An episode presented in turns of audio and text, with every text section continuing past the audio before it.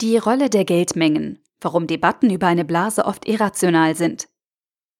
Ein Artikel vom BTC Echo, verfasst von Tim Stockschläger.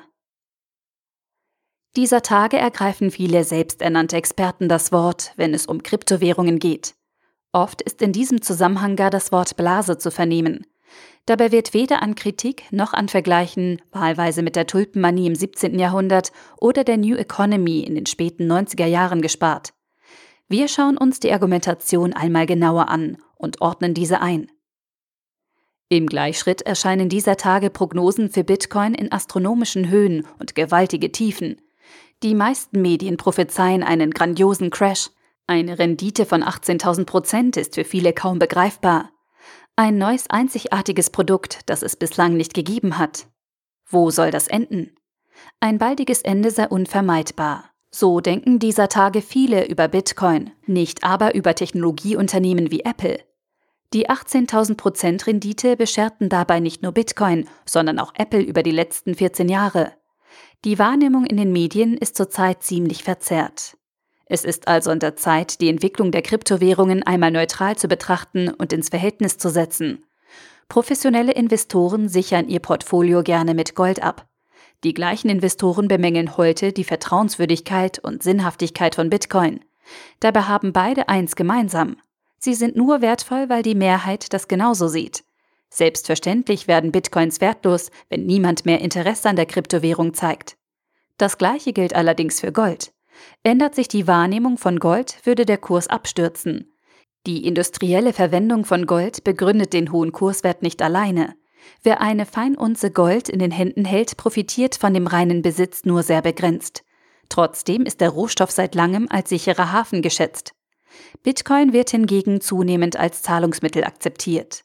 Zu sagen, Bitcoin sei unabhängig von der Politik, wäre falsch. Das zeigen insbesondere die Nachrichten aus China und Korea in den letzten Wochen. Viele Regierungen verdrängen die Digitalwährungen oder sprechen konkrete Verbote aus. Kryptowährungen stehen jedoch für eine Freiheit, wie sie klassische Fiat-Währungen nicht bieten. Offiziell sind Notenbanken und Politik in demokratischen Ländern zwar getrennt, trotzdem ist der Einfluss nicht zu verkennen. Auf die Eigenschaften von Kryptowährungen hat jedoch kein Staat direkten Zugriff. Dies ist ein großer Pluspunkt in Zeiten wachsender politischer Instabilität und Beschränkung der Freiheitsrechte. Wie viel eine staatliche Garantie wert ist, zeigt gerade das Beispiel Venezuela. Der Bolivar ist nahezu wertlos, die Inflation dramatisch gestiegen. Vergleichbar schreckliche Inflationen erlebten zahlreiche Länder im vergangenen Jahrhundert, teilweise mehrfach. Eine staatliche Währung ist also in keinem Fall ein Garant für Sicherheit. Dabei ist die Geldmenge von Bitcoin aus internationaler Sicht noch gering. Wir sprechen derzeit bei Bitcoin über eine Marktkapitalisierung von 200 Milliarden oder 0,2 Billionen US-Dollar. Das ist im Vergleich zu den Geldmengen der beiden bedeutendsten Wirtschaftsräume der Welt, USA und EU, sehr gering. Selbst alle im Umlauf befindlichen Kryptowährungen liegen bei rund 0,5 Billionen US-Dollar. Die kleinste Geldmenge M1, sie umfasst Bargeld und Sichteinlagen, liegt derzeit im Euroraum bei rund 10 Billionen US-Dollar und in den USA bei 3,6 Billionen US-Dollar. Ein Vergleich mit der Geldmenge M1 ist dabei unzureichend, da diese vorrangig Bargeld erfasst. Die Geldmenge M2 erfasst zusätzlich Sparprodukte im kurzfristigen Bereich. Eine geeignetere Kennzahl, da für viele Bitcoin und andere Währungen inzwischen ein Investitionsinstrument zur Geldanlage darstellen.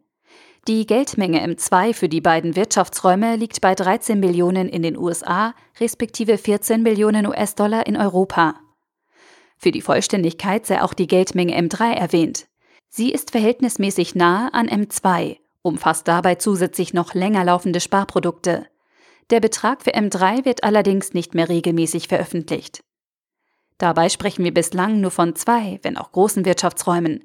Der gesamte asiatische Raum ist noch gar nicht dabei. Und gerade dort treffen digitale Währungen auf viel Enthusiasmus. Die weltweite Geldmenge liegt also bei einem Vielfachen von der Marktkapitalisierung aller Kryptowährungen.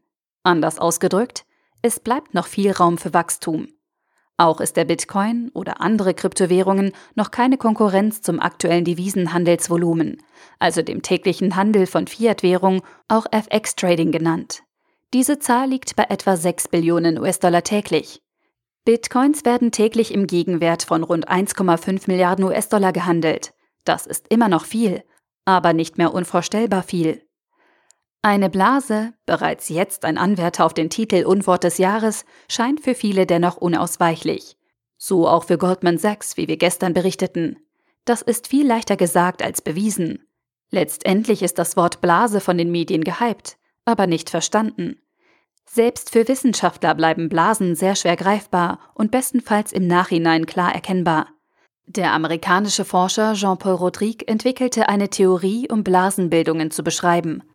Das Magazin Forbes wendete das Modell bereits im Winter 2013 auf Bitcoin an und beschreibt die starken Parallelen. Seitdem hat sich der Kurs mehr als verzwanzigfacht. Jetzt argumentiert die Financial Times auf der Grundlage des gleichen Modells für eine Blasenbildung. Kommen wir zu Apple und Co zurück. Die Technologieunternehmen erlebten um die Jahrtausendwende das Platzen einer gigantischen Blase. Und heute sind sie stärker denn je zurück am Markt. Der Artikel wurde gesprochen von Priya, Vorleserin bei Narando.